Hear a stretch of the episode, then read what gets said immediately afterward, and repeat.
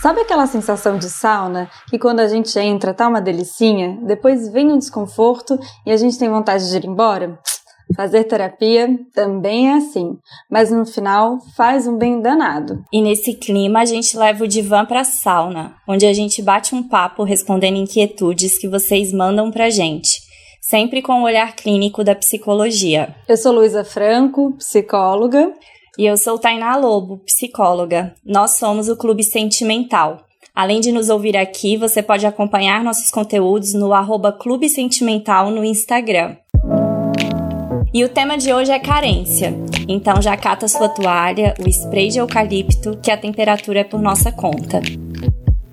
Bom, primeiro a gente precisa começar pensando de onde vem a carência, né? Em termos evolutivos, ela funciona para comunicar uma necessidade pessoal para o grupo, alguma coisa que você está precisando mesmo. Então, a função dela também é de estabelecer o vínculo entre você e as outras pessoas de um grupo. E para que ela serve, né? Ela comunica quais são as nossas necessidades emocionais. Então, de certa forma, elas direcionam que tipo de afeto a gente busca num relacionamento. Então, vamos lá com a gente compreender e exaltar a nossa carência.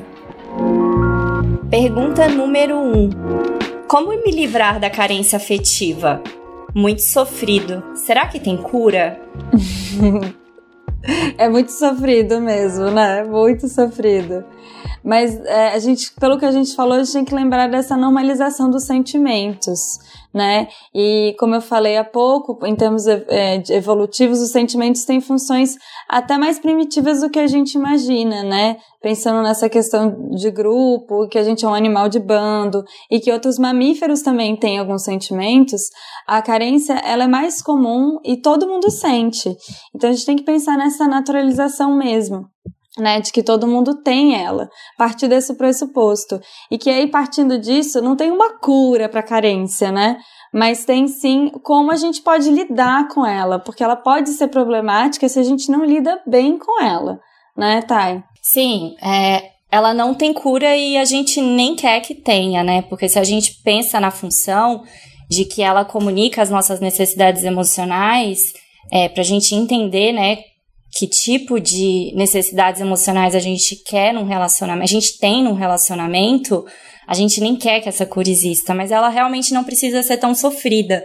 Então, é importante a gente pensar de onde que exatamente vem a sua carência, né? De que que é essa carência específica? É uma carência de atenção, por exemplo?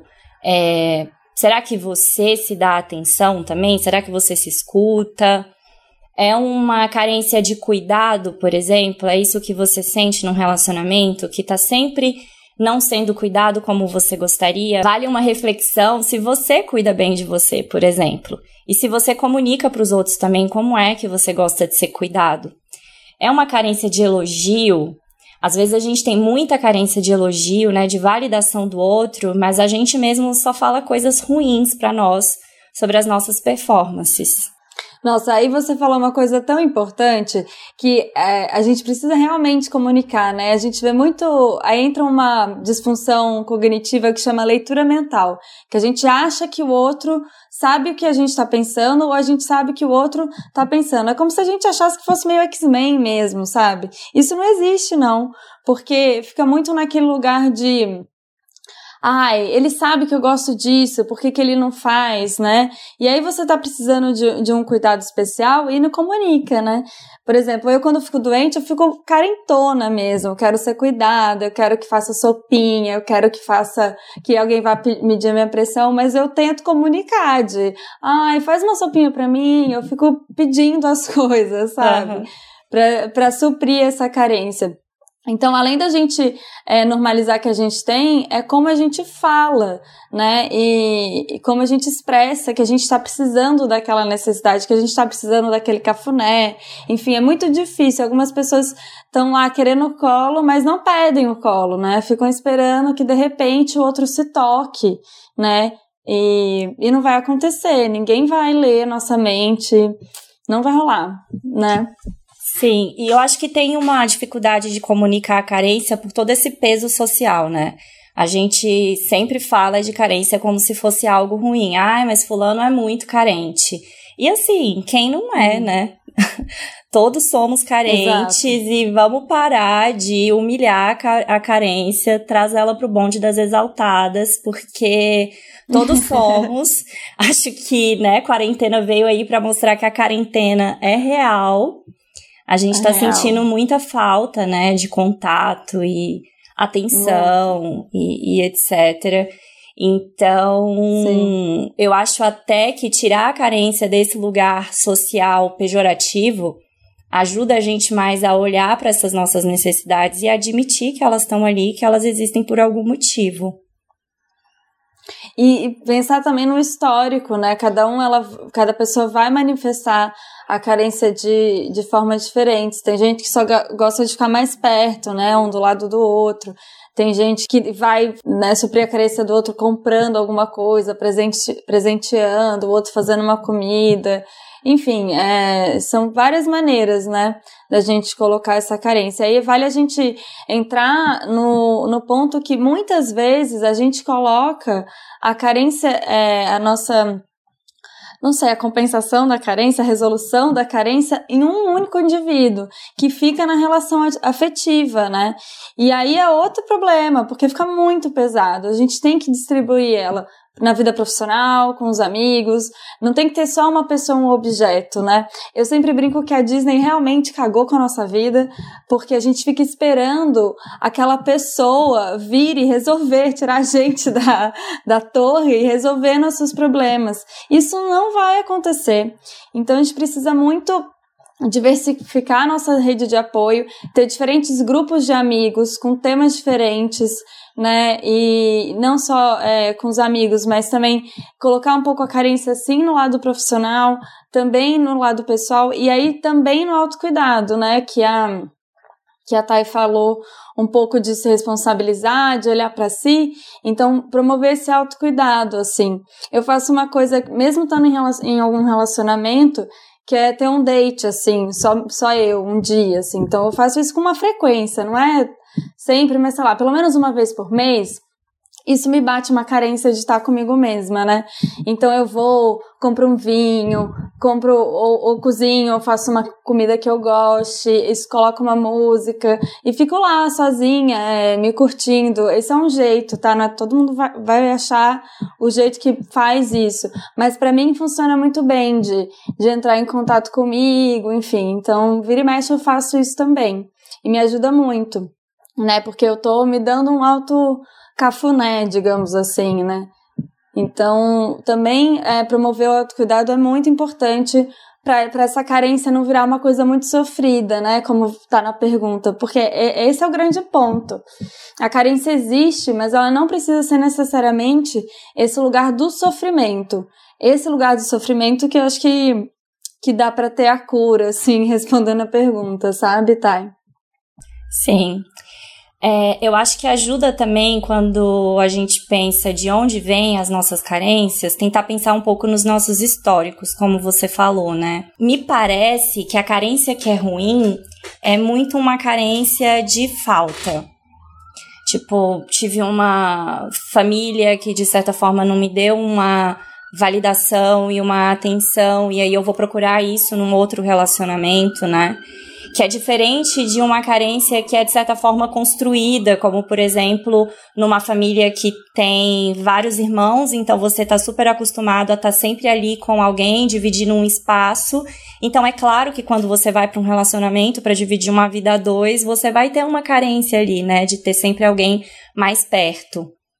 Então, me parece que essa carência que é construída na falta é sempre mais difícil de lidar. E aí, uma outra sugestão também é terapia, né, gente? Acho que esse é um dos grandes temas, ah. né, Lu, que chegam no consultório.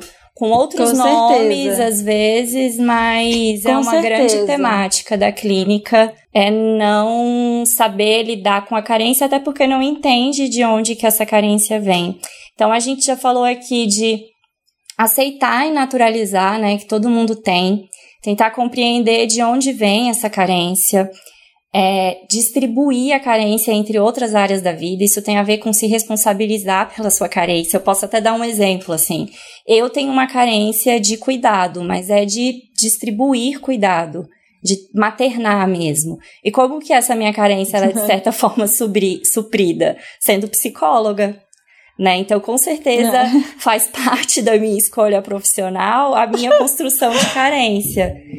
Então, dá pra Lembrando que não é todo psicólogo que tem essa carência. Eu acho que eu não tenho. eu sou psicóloga. tá, você não, não tem essa, mas... psicólogo. Você não tem essa, mas você tem alguma outra que provavelmente você projeta para alguma área da sua vida, né? Alguma outra Sim, área da certeza. sua vida.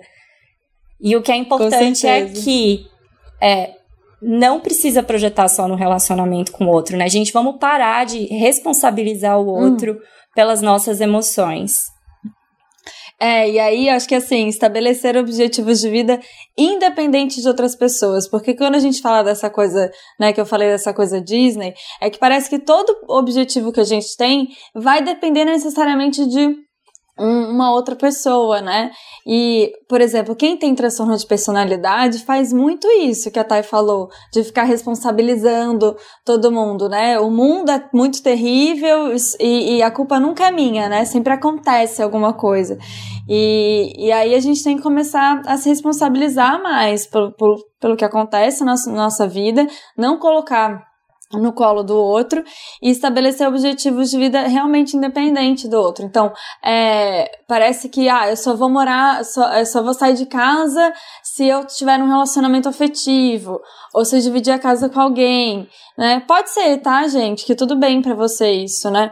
Mas às vezes não é isso que precisa para você morar sozinho, né? Para você ter o seu espaço, né? Ou eu vou para minha vida profissional depende do outro. Fica muito uma dependência do outro. Isso é muito problemático, assim, né? Sim. Fiquei pensando que para finalizar essa pergunta, se você alcança, né, se você consegue passar por todos esses passos e compreender a sua carência, e ainda assim num relacionamento você acha que as suas necessidades emocionais não estão sendo atendidas, primeira coisa é comunicar, né? Comunica sua carência para o outro com jeitinho, sem responsabilizar o outro pela sua carência. Mas também tem um outro lado. Às vezes a gente está num relacionamento que de fato as nossas necessidades emocionais não vão ser atendidas. Então faz parte do processo de se conhecer também, às vezes escolher continuar num relacionamento que não vai preencher aquilo que a gente, que pra gente é importante. É, Fato, tem muitas pessoas que amam diferente, né? Elas se desencontram, né, nesse nisso que você falou. Aí a comunicação serve para aproximar ou para entender que não vai dar mesmo, né? Sim. Pensando nisso, Lu, pensei numa outra pergunta que eu quero adicionar, que não foi uma ah. pergunta que enviaram pra gente, mas que pensei agora aqui. E o que que faz, ah. então, quando num relacionamento é, você comunica uma carência e é uma carência de atenção, por exemplo, só que do outro lado tá uma pessoa individualista, porque tem essa questão, né? É, qual é o limite entre comunicar a minha carência e querer a minha necessidade afetiva correspondida e respeitar o espaço do outro? Ah, mas aí é um ponto importante. Não é porque eu comuniquei uma carência que o outro está à disposição à minha disposição, né? Às vezes você tá carente, mas o outro tá no momento que não tá pra, pra suprir. E aí, de novo, você vai ter que suprir sua carência sem ser um relacionamento afetivo, né? Então, se você tá, sei lá, com algum problema sério no trabalho, e aí chegou em casa, quer conversar com a pessoa que você é, divide a casa ou tá no relacionamento afetivo e essa pessoa às vezes está também trabalhando muito ou não tá naquele momento com energia para isso, ela tem que comunicar, olha, é, né, eu tô ocupado também, eu realmente não tô bem para isso, e você vai procurar. Aí você liga para um amigo, né? E, e não, não responsável. Porque esse é o ponto. Tem outro problema também que algumas pessoas fazem.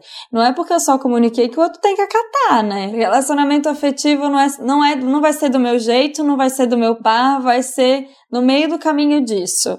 Sabe? Então, é, algumas pessoas falam, ah, tá bom, trabalhei na terapia pra ir falar minha carência, mas aí ele não correspondeu à minha expectativa. E agora? Né?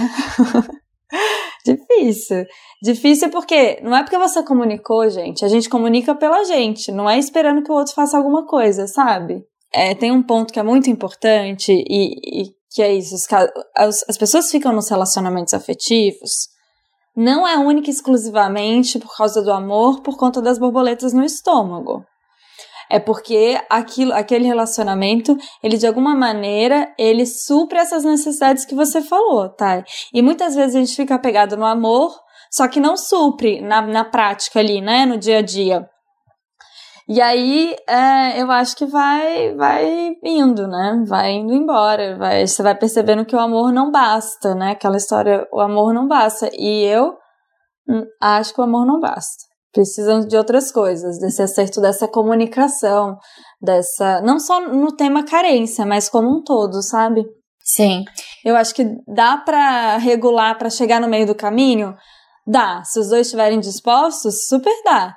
Mas se de repente esse meio do caminho é, infringir muito a minha identidade e começar a machucar, não dá. Sim, eu fiquei pensando muito do lado de uma pessoa individualista num relacionamento com outra pessoa com necessidades emocionais que ela mesma não consegue atingir. Por exemplo, sei lá, é, para mim é muito importante no final de semana sair com os meus amigos. Pode ser que para o meu ou para minha parceira sair comigo nos finais de semana seja algo importante. Eu não ia querer uhum. abrir mão da minha individualidade para suprir a carência do outro. Mas aí, ao mesmo tempo, acho que isso me gera um pensamento: hum, será que eu tô sendo egoísta? É muito difícil, né, a gente conseguir achar esse limite da individualidade e do individualismo, né? Porque a individualidade é muito importante, a gente precisa cultivar, cultivar quem a gente é, a nossa individualidade, os nossos gostos. Mas o limite entre uhum. isso também e o não considerar o outro dentro de uma relação é um limite tênue. Acho que a pergunta que eu te fiz não tem uma receita, assim, não tem uma resposta única, né? Mas acho que é uma reflexão. Bom, vamos para a próxima pergunta. É a seguinte: depois de três anos que meu ex faleceu, eu comecei um relacionamento novo. Meu atual namorado, às vezes, quase sempre, diz que não podemos nos ver por conta que quer ter saudade. Eu sei do histórico dele de traição e tal. E tô inseguro, eu adorei o tal. E tô inseguro porque sempre tem algo acontecendo. Eu não sei se devo largar isso de lado e confiar ou terminar agora, antes de ficar mais sério. Nossa, hum, difícil, né? Porque assim, é um relacionamento que começa com um histórico é, passado, né, da, da pessoa que manda a pergunta, de um fim por morte, né? Então é como se o abandono tivesse logo ali, né? Meio que fazendo sombra mesmo, o medo do abandono já fazendo sombra para um próximo relacionamento. Então, ele traz essa questão da insegurança também relacionada ao histórico de traição passado do ex, mas também somado ao fato de que o atual namorado precisa sentir saudade, que eu acho que tem um pouco a ver com o que a gente falou antes, do que que faz quando num relacionamento hum. tem uma pessoa que é mais individualista, né? E a outra que tem uhum. mais necessidades emocionais de atenção, presença e etc. Mas, ao mesmo tempo, acho que vale também muita compaixão, né, dessa pessoa para com ela mesma, de entender de onde vem essa insegurança dela, porque é uma insegurança baseada num fato, né? O outro relacionamento terminou de uma forma bastante trágica. Então, de certa forma, tem um luto aí, né, que pode já ter sido resolvido ou não, a gente não sabe mas que uhum. de certa forma é compreensível que ele esteja inseguro num outro relacionamento, eu acho. É, eu acho que independente do fato da traição em si, é, que, que, o outro, que, o, que o atual é, tem uma história de traição, o fato do luto faz com que você é, tenha uma sensação muito grande de vulnerabilidade, né? Nesse, nesse lugar afetivo, né? Porque a relação pode acabar do nada, né? Porque sem esperar, né? Sem um. por uma tragédia, né? Então parece que a, estabelecer um novo vínculo é, fica mais difícil, né? Por conta disso. Enfim, é, eu não sei há quanto tempo ele tá nesse relacionamento atual. É um relacionamento novo. É, tem uma coisa. É, tem uma coisa que é muito importante, que é no começo da relação, quando você está começando a lhe flertar com outro, você não tem tanta insegurança assim.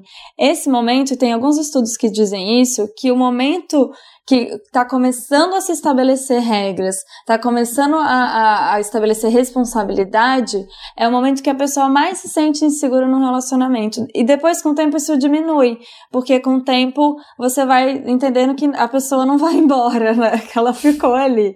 Então, esse momento também já é um momento de muita ansiedade e insegurança, né? E aí vale muito é, colocar isso na mesa, né? É, a comunicação, falar falar dessa insegurança, né?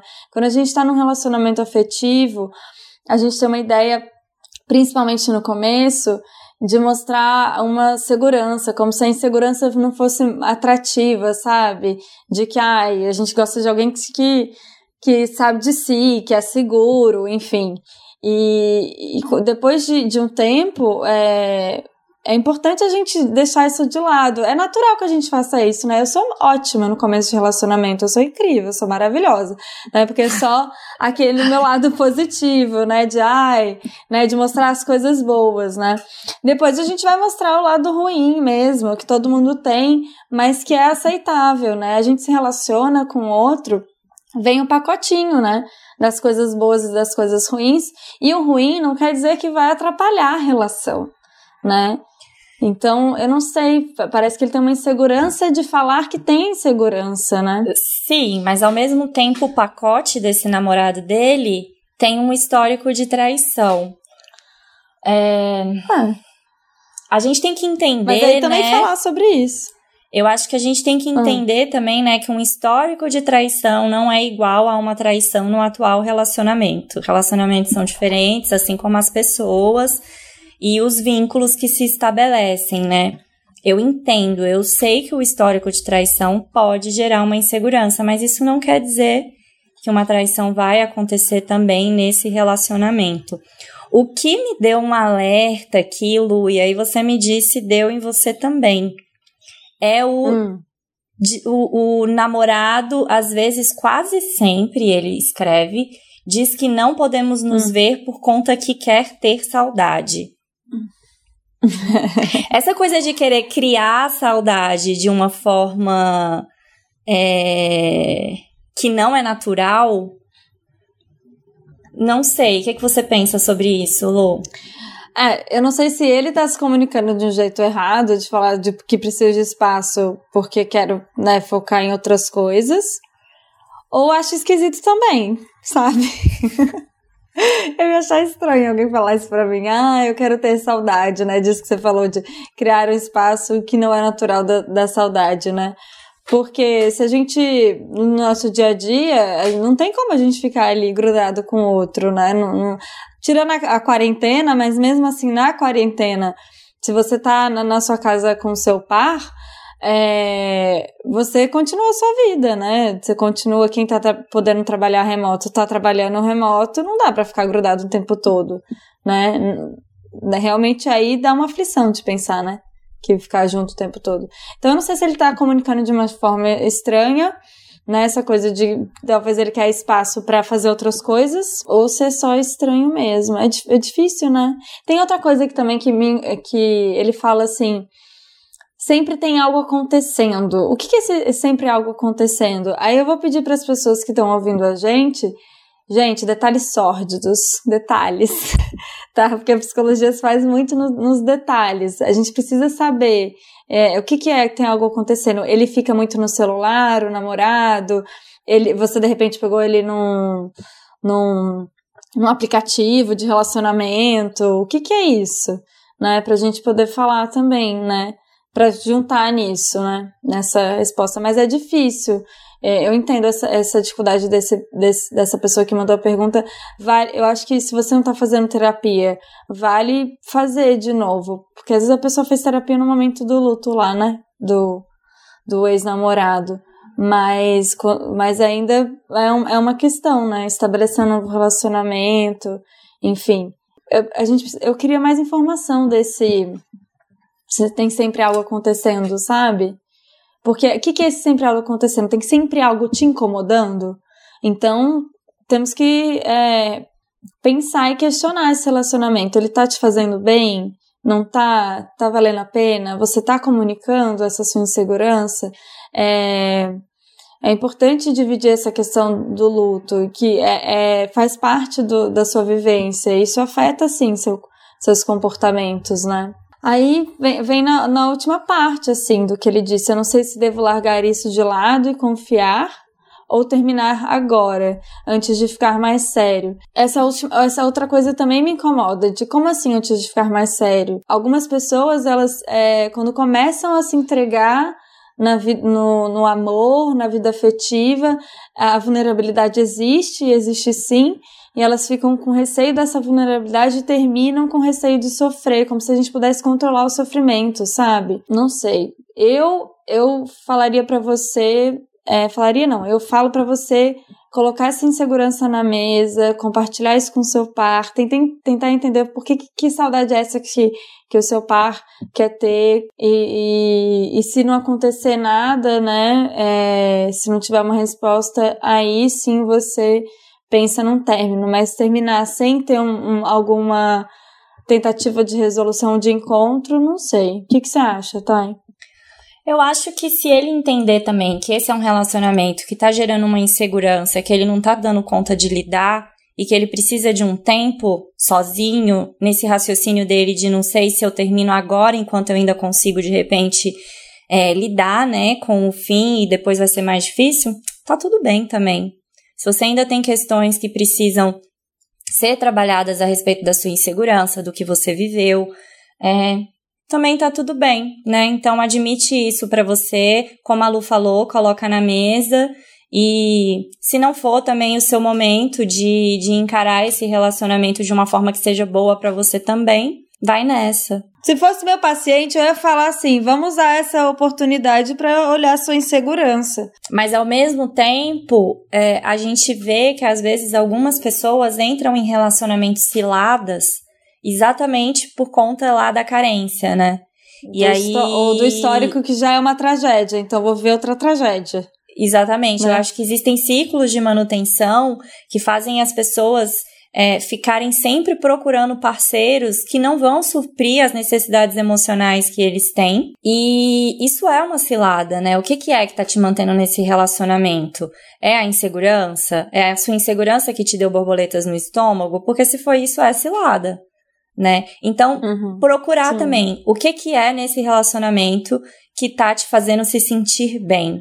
Se tiver várias outras coisas uhum. nesse relacionamento que tá te se sentindo que te faz se sentir bem, se você encontrar nele valores que fazem sentido para você a respeito de um do que que você quer num relacionamento e você entender que essa insegurança vem de uma construção sua que é super compreensível, então vale a pena, né? Vale a pena você tentar desconstruir essa sua insegurança. Acho, mas acho que é isso. De colocar na balança mesmo, né? De ver como você tá. E se resolver terminar também, porque você entender o que é sim essa sua insegurança que ainda tá difícil de lidar, que nesse relacionamento não vai dar para trabalhar por conta dessas questões do histórico, por conta dessa questão dele ter um, uma forma de amar que é diferente da sua, né? Tá tudo certo também. É sempre um desafio pra gente, né? É, se colocar para superar as nossas dificuldades. Mas se esse não é o seu momento, tá tudo bem também se você quiser se respeitar. Não, Lu, você tá me olhando com uma cara de que não.